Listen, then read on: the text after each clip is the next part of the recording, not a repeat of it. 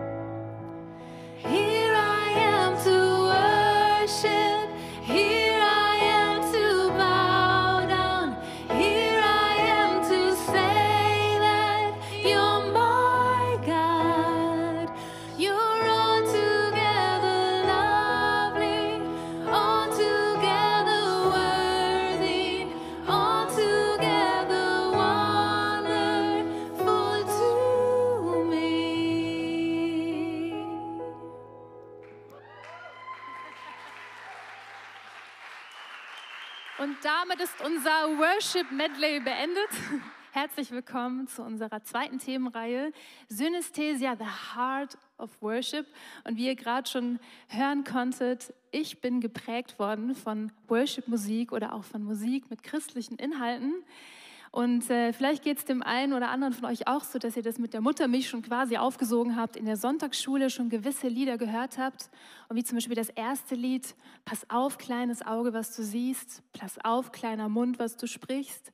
Denn der Vater im Himmel, der schaut immer so ganz grimmig herab auf dich. Und wenn du irgendwas falsch machst, dann macht er und haut dir eins auf die Finger. Und äh, solche Lieder prägen uns natürlich, vor allen Dingen, wenn wir das als Kinder hören. Vielleicht aber auch das zweite Lied, sei ein lebendiger Fisch, schwimme immer gegen den Strom. Vielleicht das Bild, man muss als Christ immer anders sein, man darf nicht äh, so sein wie die anderen, muss immer dagegen schwimmen irgendwie. Aber auch so schöne Lieder wie Here I Am to Worship, ein Lied, was mich ganz besonders stark abgeholt hat und was ich heute noch immer so gerne singe und wo ich einfach gelernt habe, so ganz frei in den Worship vor Gott zu kommen, ihn als liebenden Gott zu sehen, wo ich einfach ganz frei in der Anbetung zu ihm kommen kann. Aber so frei wie wir heute in, in die Anbetung kommen können, jetzt natürlich mit den Mundmasken nicht so ganz. Und ich hoffe, dass wir sie bald wieder abziehen dürfen und laut mitsingen können, auch im Gottesdienst.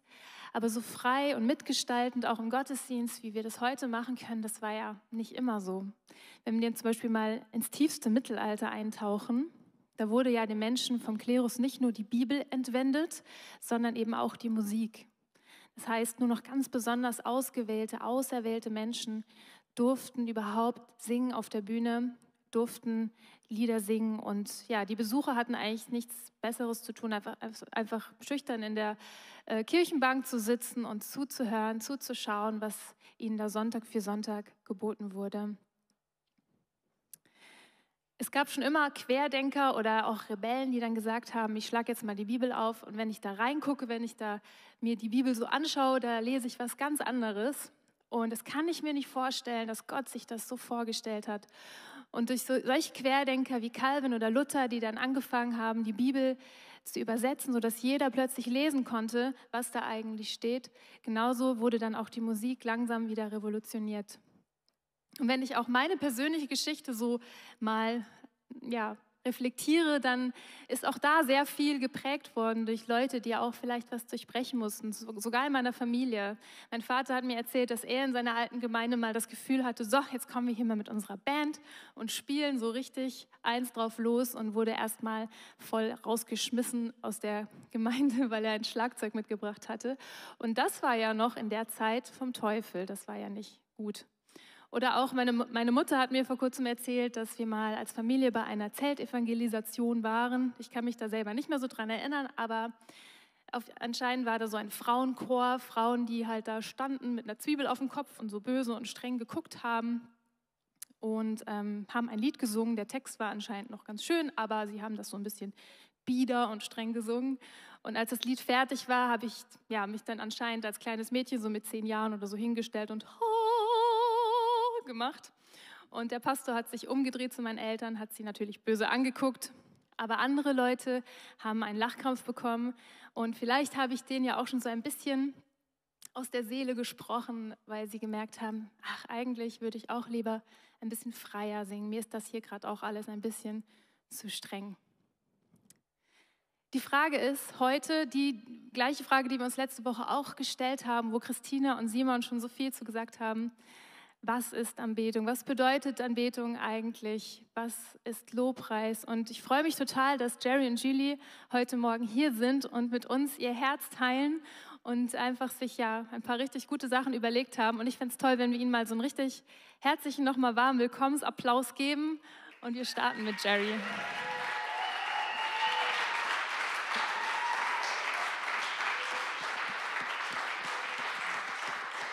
Yes, Dankeschön, danke auch Tina. Wir freuen uns mega, Teil dieser Predigtreihe zu sein und über unser absolutes Herzensthema Worship zu sprechen. Und beim Ausarbeiten der Message ist mir nochmal aufgefallen, was für einen Einfluss diese Querdenker, die Tina erwähnt hatte, Martin Luther, Calvin, eigentlich auf unser Verständnis von Anbetung hatten. Und ich habe da so ein süßes Zitat von Martin Luther gefunden. Er hat mal gesagt, sogar ein Saustall könnte ein heiliger Ort werden, wenn darin darin recht gebetet werde. Ja, der gute Martin wusste nämlich, dass es bei der Anbetung nicht um das Drumherum geht. Aber der Grund, warum Martin Luther das sagen musste, ist, dass es dieses Verständnis von Anbetung ganz lange nicht gab. Und in meinem Part möchte ich mit euch angucken, wie es eigentlich damals war, Gott anzubeten und welches Privileg wir jetzt haben. Und es geht auch um das Privileg der Gegenwart Gottes. Lasst uns mal angucken, wie es damals war. Dafür muss ich euch einmal kurz ins Alte Testament entführen und habe euch aber dafür, damit es anschaulich wird, ein kleines Bild mitgebracht. Vielleicht hat der ein oder andere schon mal dieses Bild gesehen. Das, meine lieben Freunde, das ist die Stiftshütte, also der Vorgänger des Tempels. Und wie ihr seht, für damalige Verhältnisse war das alles andere als ein Saustall, auch wenn da unten eine kleine Ziege zu sehen ist. Aber das war der heiligste und prunkvollste Ort, den es damals im Alten Testament gab. Und dort, wo dieser Lichtstrahl ist, da ist die Bundeslade. Und das ist tatsächlich der einzige Ort im gesamten Alten Testament, wo man Gott begegnen konnte. Und diese ganze Aufmachung mit dem ganzen Gold, mit den teuren Vorhängen, das sollte verdeutlichen, hey, das ist ein besonderer Ort. Und ich liebe es, dass die Bibel davon spricht, dass Gott dort wohnte. Das war seine Residenz, das war seine Wohnung. Wenn du dich irgendwann mal schon mal gefragt hast, hey, wie würde sich wohl Gott seine Wohnung einrichten? In etwa so. Es war aber nicht so, als könnte jeder mal da in diese Wohnung reinspazieren und kurz mal mit Gott schnacken. Nee, wenn du da auch nur mit einem Fünkchen Sünde reingegangen bist, das war nicht gut. Dann äh, war es schon leider vorbei. Aber wir können jetzt einmal kurz durch, äh, tief durchatmen, denn natürlich ist es nicht mehr so. Aber zur damaligen Zeit gab es nur ein einziges Volk, was Gott erwählt hatte, die sich überhaupt diesem Zelt ein bisschen nähern durften. Und das war der Stamm Levi. Und Gott hat sie auserwählt als Priester. Sie mussten sich um dieses Zelt kümmern, mussten sicherstellen, dass es da alles schön sauber ist. Und vor allem mussten sie sicherstellen, dass sie selber heilig waren. Dafür mussten die unzählige Rituale und Opfer bringen. Und wenn euch das immer noch nicht exklusiv genug war, Gott war es auch noch nicht exklusiv genug, er dachte sich so, hey, ich pack da noch einen drauf. Von diesen ganzen Priestern gab es wiederum nur eine einzige Person, die dann wirklich zu diesem Lichtstrahl gehen durfte, um mit Gott face to face zu sprechen. Ey, ist das nicht krass? Ey, das hat mich so schockiert, eigentlich zu wissen, es gab nur eine Person, die mit Gott sprechen durfte. Weil im Kern bedeutet Priester sein nämlich nichts anderes, als das Privileg zu haben, in Gottes Gegenwart zu treten. Und wenn du jetzt gerade überlegst, so, hä, das habe ich doch heute Morgen um acht noch schnell gemacht, ich sehe jetzt irgendwie nicht aus wie ein Priester, da hast du recht, dieses Privileg hast du jetzt nämlich. Das Volk Gottes war damals kategorisch von Gottes Gegenwart getrennt, weil ihr wisst, es war Sünde im Spiel. Ihr wisst, das fing an mit Adam und Eva, mit dem Sündenfall. Und, und die Konsequenz von Sünde ist, dass wir uns immer von der Gegenwart Gottes trennen müssen. Aber wie schon gesagt, können wir heute durchatmen. Jesus hat am Kreuz ein für alle Mal die Macht der Sünde geraubt und somit die Mauer und wie wir bildlich auch gesehen haben, diesen Vorhang, der vor dem Lichtstrahl war, den hat er komplett zerrissen. Der Weg ist frei. Und der, das Ergebnis des Ganzen ist 1. Petrus 2, Vers 9. Da steht, ihr aber seid ein von Gott auserwähltes Volk, seine königlichen Priester. Ihr gehört ganz zu ihm. Durch Jesus sind wir alle zu Priestern geworden. Du bist also ein Priester und vor allem hast du das Privileg, in Gottes Gegenwart zu dürfen. Aber jetzt mal ganz kurz Real Talk. Wir wissen, dass jedes Privileg seinen Preis hat. Und wie erwähnt, musste Jesus dafür ans Kreuz gehen. Das war der teuerste Preis, der jemals gezahlt wurde. Aber was mich immer wieder so tief bewegt, ist, dass ich und dass du es Gott wert waren, dass er für uns alles aufgab. Er wollte nichts sehnlicher als seine Gegenwart mit uns zu teilen. Und er hat es absolut gehasst, von uns getrennt zu sein. Denn es ist nicht nur unser Privileg, sondern unsere allergrößte Berufung, bei Gott zu sein. Und Freunde, möchte euch aufrufen, dass wir das anfangen in Anspruch zu nehmen. Vielleicht tust du das schon jeden Tag, dann ist es super. Aber das ist wie im Lotto zu gewinnen und nicht sich jemals auszahlen zu lassen. Ja, das ist, Gott hat uns das größte Geschenk aller Zeiten gemacht. Und dadurch, dass es so groß ist, wird aber auch der Teufel versuchen, uns daran zu hindern, dass wir dieses Geschenk auspacken. Weil wenn er nämlich das schafft, dann kann er Jesus so richtig eine auswischen. Weil dann kann er zu Jesus gehen und sagen so, ha, guck mal, du bist bist am Kreuz für diese Menschen gestorben und du hast sogar mich besiegt, du hast den Tod besiegt. Aber guck mal, die nutzen das gar nicht. Die kommen nur am Sonntag in deine Gegenwart. Dabei könnten sie die Welt verändern, wenn sie jeden Tag dir begegnen würden. Guck mal, die sind so beschäftigt damit, so viel für dich zu tun, dass am Ende des Tages keine Zeit mehr übrig bleibt, dass sie in deine Gegenwart kommen. Hey, lasst uns sicherstellen, dass das Geschenk, was uns Jesus umsonst gegeben hat, dass es nicht umsonst war und dafür uns Zeit nehmen, jeden Tag. Wir haben von diesem Privileg gesprochen, Priester zu sein.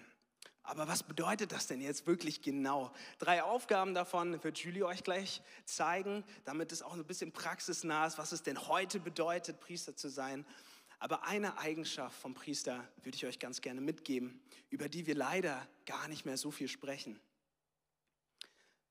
Priester wissen, dass sie heilig sind.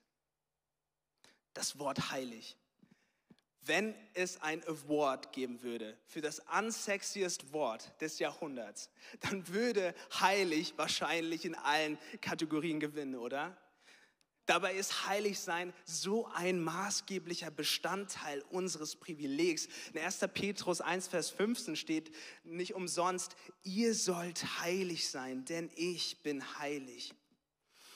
Und ich glaube, der Grund, warum wir so ungerne sagen, so, hey, ich möchte heilig leben, ich möchte einen heiligen Lifestyle haben, ist, weil wir das so oft in Verbindung bringen mit Leistung, mit Werken, mit Askese. Und ich weiß nicht, wie es dir geht, aber ich hätte nicht so richtig Bock drauf mehr. Aber ich bin auch ehrlich zu euch. Ich habe einen Großteil meines Lebens versucht, mit Leistung heilig zu werden. Dabei steht in 2. Timotheus 1, Vers 9, er hat uns ja errettet und berufen mit einem heiligen Ruf, nicht aufgrund unserer Werke, sondern durch seine Gnade. Hey, ich war wahrscheinlich sowas wie so ein Vorbildschrist. Ja? Ich habe so viel in der Gemeinde gedient. Ich habe Worship geleitet. Wenn ich nicht Worship geleitet habe, saß ich am Schlagzeug. Wenn das nicht ging, saß ich an der Bassgitarre. Dann habe ich noch nebenbei die Jugend geleitet, natürlich auch im Worship mitgespielt. Dann haben wir noch eine Band gegründet, haben angefangen, Lieder zu schreiben und ganz nebenbei noch versucht, ein richtig guter Christ zu sein. Und ich kann mich noch erinnern, ich bin ans Klavier gegangen, wollte ein bisschen Songwriting machen, einen Song schreiben. Und mir ging dieser absurde Gedanke durch den Kopf, dass ich zu Gott sagte so, hey Gott, ich diene dir ja so viel, ich gebe dir ja so viel, gib du mir doch dafür jetzt einen richtig guten Song. Und ihr könnt es ahnen, es kam einfach nichts. Und ich war so sauer auf Gott. Ich sagte so, Gott, ich gebe dir doch so viel. Kannst du mir denn jetzt nicht wenigstens einmal begegnen? Und Gott ist so cool. Und in seiner Coolness sprach er einfach nur zu mir und sagte so, hey Jerry, sei nicht lauter als meine Stimme. Hey, und das hat für mich so Sinn gemacht. Ich wollte mit all dem, was ich bin, möglichst laut sein. Ich wollte möglichst viel dafür tun, was mir Gott eigentlich schon umsonst gegeben hat. Aber was mir vor allem bewusst wurde, ist, ich habe Gott so angebetet, als würde es diesen Vorhang noch geben. Wir müssen nicht mehr wie die Priester hunderte Dinge erledigen, Opfer bringen, Rituale tun, damit wir Gott begegnen dürfen. Hey, die Zeiten sind vorbei. Durch Jesus bist du heilig gesprochen. Hey, aber wie oft machen wir uns fertig und fühlen uns nicht danach anzubeten, wenn mal eine Woche nicht gut lief oder irgendein Ereignis aus der Woche, was nicht so gelaufen ist, wie du es gerne hättest. Wie oft hat es dir schon dein Lied am Sonntag gestohlen? Hey, ich glaube, das Schlimmste, was wir tun können, ist genau vor diesem zerrissenen Vorhang einfach stehen zu bleiben und zu denken, so, oh Mist, ich muss ja noch schnell heilig werden, ich muss noch ein paar Dinge erledigen, damit ich Gott begegnen kann. Du darfst jederzeit zu Gott. Du bist ein Priester, lass dich nicht aufhalten. Und ich möchte abschließen mit einer Definition von heilig. Die hat für mich den ganzen Druck von diesem Wort rausgenommen. Das Wort heilig stammt vom Wort Heil ab, also ganz sein oder jemanden ganz zu gehören. Ganz sein oder zu jemanden ganz gehören.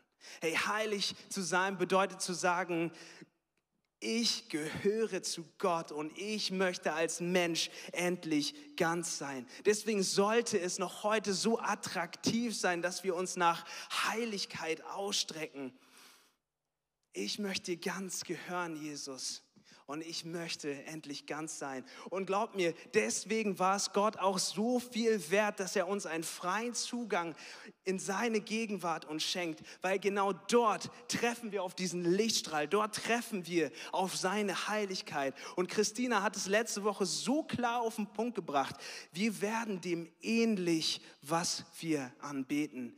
Wenn wir uns Zeit nehmen, bei ihm zu sein, dann kann seine Gegenwart auf uns abfärben, dann, dann, dann kann was was Wunderbares passieren. Dann werden wir nämlich ganz als Menschen und wir fangen an, Gott ganz zu gehören. Ist das nicht stark und schön? Hey Freunde, mein tiefster Wunsch für uns als Church ist es, dass wir verstehen, wie kraftvoll Gottes Gegenwart ist. Dass nur ein Moment in Gottes Gegenwart alles verändern kann und alles wiederherstellen kann. Hey, und du bist ein Priester. Und du hast das Privileg, dir diese Momente jeden Tag neu zu schnappen.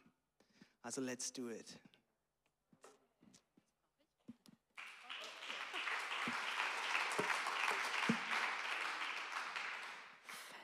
Das ist schon eine ziemlich coole Botschaft, oder? Ich finde, wir könnten schon fast hier aufhören.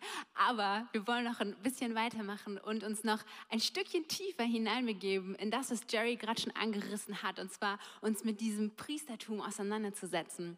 Ich persönlich bin immer wieder fasziniert von dieser Symbolik, die uns so oft im Alten Testament begegnet, wo wir so viele Bilder bekommen, die uns heute unseren eigenen Glauben so viel besser verstehen lassen. Und ich glaube auch, dass in diesem Priestersein ganz viel für uns verborgen liegt, was es wert ist, entdeckt zu werden. Und das wollen wir deshalb tun. Und ich habe euch dafür noch drei weitere Punkte mitgebracht, die uns zeigen, was damals schon Aufgaben waren, die von Priestern ausgeführt werden durften und die heute aber für uns immer noch genauso relevant sind. Und ich hoffe, dass spätestens, wenn du jetzt noch dachtest, so, ah, ich weiß nicht so ganz, wie ich das auf mein Leben jetzt übertragen soll, dass du jetzt überzeugt wirst. Und dazu wollen wir starten mit Punkt Nummer eins, der nämlich heißt, du bist ein Ort der Begegnung, weil du die Gegenwart Gottes in dir trägst.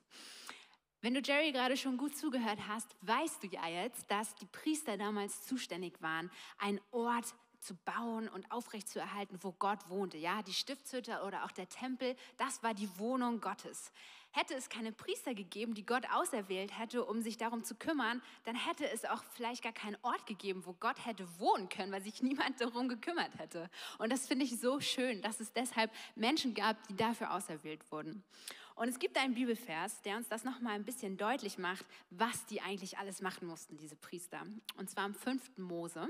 Da steht, Damals wählte der Herr den Stamm Levi für eine besondere Aufgabe aus. Sie sollten die Bundeslade tragen, dem Herrn im Heiligtum dienen und in seinem Namen den Segen erteilen. So ist es bis heute geblieben. Und das liebe ich an dieser Übersetzung, dass da steht, so ist es bis heute geblieben, weil, hey, so ist es auch. Das ist immer noch meine, deine, unsere Aufgabe, dass wir Orte von Begegnung bauen, weil wir diese Begegnung schon mit uns tragen, wo Menschen Gott durch uns begegnen können. Und ich habe dir, um dir das vielleicht heute Morgen nochmal oder heute Mittag haben wir ja schon ein bisschen zu verdeutlichen, etwas mitgebracht, um äh, dir das darzustellen. Jetzt brauche ich deine Hilfe. Jetzt fragt ihr euch alle, was kommt jetzt? so, Achtung. Huch. So rum.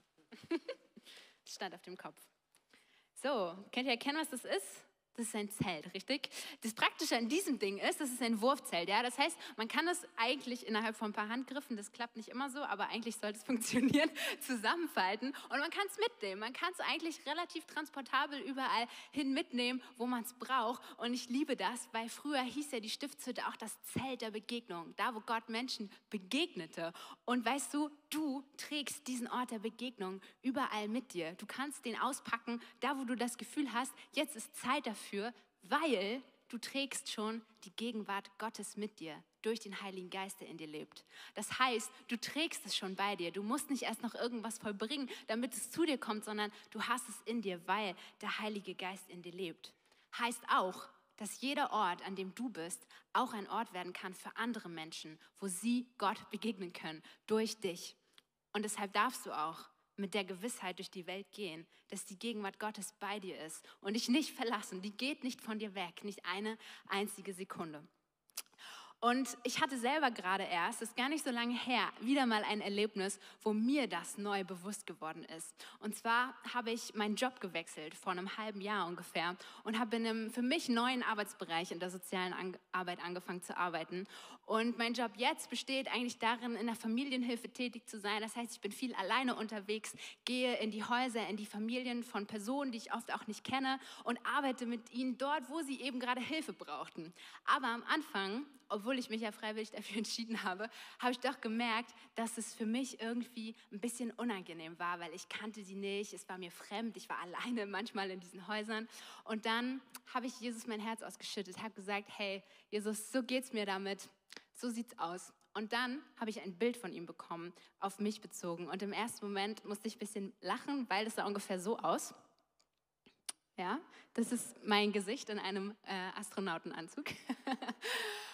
Und zwar habe ich das gesehen und ich dachte so, okay, was soll das jetzt?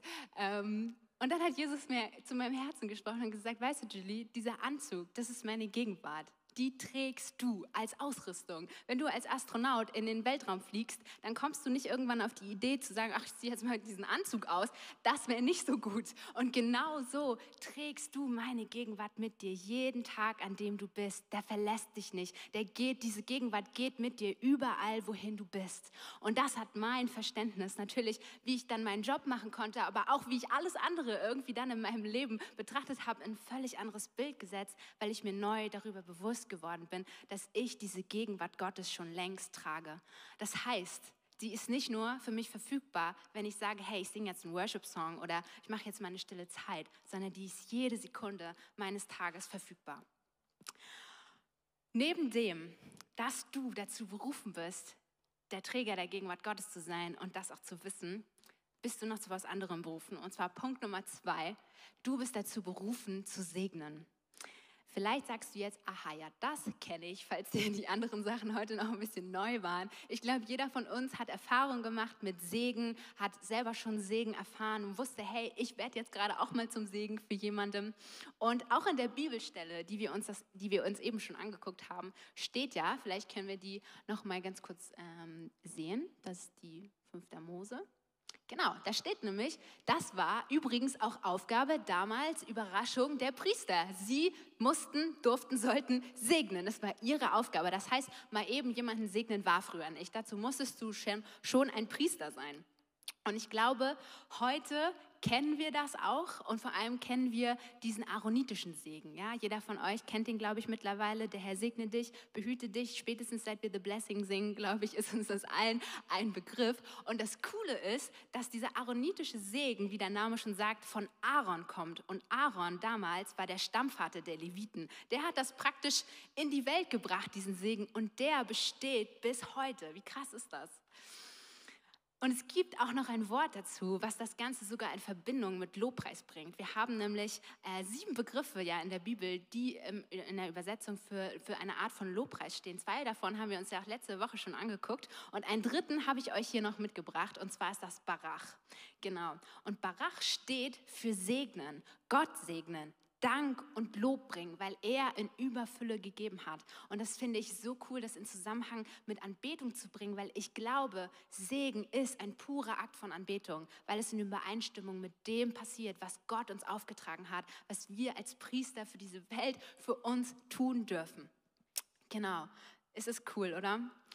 Ich bin ein absoluter Fan davon, das so mir bewusst zu machen, weil ich merke, wie das mein Herz verändert und die Grundlage, auf der ich glaube, irgendwie neu stärkt. Und ich hoffe, dass wenn all diese Dinge, die wir dir mitgeben in dieser Serie, vielleicht in dein Herz sinken und wenn du das anfängst irgendwie selber zu verarbeiten, dass du unweigerlich zu dem dritten Punkt kommst, den ich dir heute mitgebracht habe, wie als Schluss daraus. Und zwar, dass du helfen kannst, anderen helfen kannst, Gott anzubeten ich hoffe und ich bete, dass wir dieses Verständnis haben, was wir für eine Identität haben, dass wir das mehr begreifen, dass wir darin wandeln, dass wir uns dessen bewusst werden und dass wir automatisch, wenn wir dieser Träger der Gegenwart Gottes sind, diese Zelte mit uns herumschleppen und wissen, hey, ich muss nicht erst an irgendeinen bestimmten Ort gehen, ich muss nicht erst irgendein Ritual vollziehen, um Gott begegnen zu können oder um anderen Menschen zu helfen, Gott zu begegnen, dann kannst du das weitergeben und dann werden andere Menschen das entdecken, das Zelt fällt in sich zusammen. Und ich glaube, dass da so viel Kraft drin liegt, wenn wir das auch weitergeben, wenn wir das praktizieren und das in unserem Alltag eine Anwendung findet und wir sehen, hey, da ist die Kraft Gottes in unserem Leben am Wirken. Da frage ich mich manchmal, wie das wohl aussehen würde, ja? Wenn wir das machen, wenn wir das praktizieren, wenn wir diese Orte von Begegnung überall aufstellen, wie würde sich unsere Welt vielleicht verändern durch, durch das, was wir tun? Wie würden unsere Gottesdienste aussehen, wenn wir hier schon herkommen würden am Sonntag oder in unsere Worship Nights in dem völligen Verständnis, dass wir die Gegenwart Gottes schon tragen und dass wir sie uns nicht erst noch ersingen müssen, dass wir erst das dritte Worship-Lied abwarten müssen und sagen können, so, jetzt bin ich bereit für dich, Jesus. Die Gegenwart Gottes ist schon da. Ich glaube, wir würden so eine andere, eine andere Atmosphäre hier haben, wo wir Gott begegnen können. Ich glaube, dass dieses Privileg, was wir geschenkt bekommen haben, wo Jerry, was Jerry erzählt hat, dass Jesus das für uns erkauft hat, ja, dass wir in diese Gegenwart kommen können, das ist so riesig und das ist so groß. Das müssen wir uns immer wieder bewusst machen und immer wieder greifbar machen und das ist völlig okay. Und ich will euch ermutigen, dass ihr das tut und dass ihr das entdeckt für euch, was das bedeutet für dein Leben, für deinen Alltag. Diese Predigtreihe heißt ja The Heart of Worship und vielleicht bist du hier auch reingekommen und dachtest so, hm, ich höre jetzt was über die Lieder, die wir singen oder über die Musik und was das so damit zu tun hat und denkst dir spätestens jetzt vielleicht so, okay, die Predigtserie ist gleich vorbei, wann kommt der Teil mit der Musik? Da hast du nichts verpasst und dich auch nicht verhört, weil an dieser Stelle möchte ich das nochmal ganz deutlich machen, dass Anbetung nichts mit Musik zu tun hat.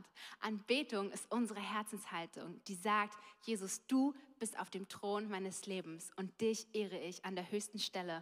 Und Lobpreis, den wir machen, durch gesungene Gebete, durch Lieder, durch einen Ausdruck von Kunst oder was auch immer, ja, das ist ein Ausdruck unserer Anbetung, wie wir einen Ausdruck finden können, Gott unser Lob zu bringen dafür.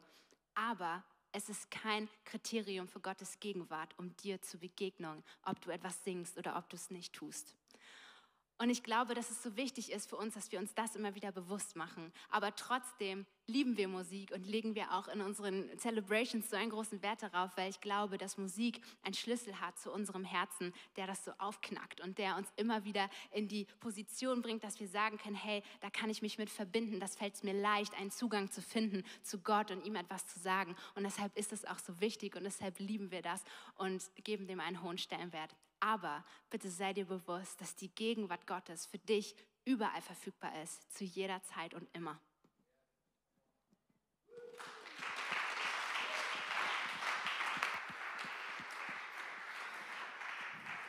Ja, wie Julie gerade schon gesagt hat, manche ja, Orte in der Seele kann die Musik nur öffnen. Und es gibt so viele verschiedene Formen ähm, von Musik mittlerweile. Worship-Musik ändert sich auch ständig.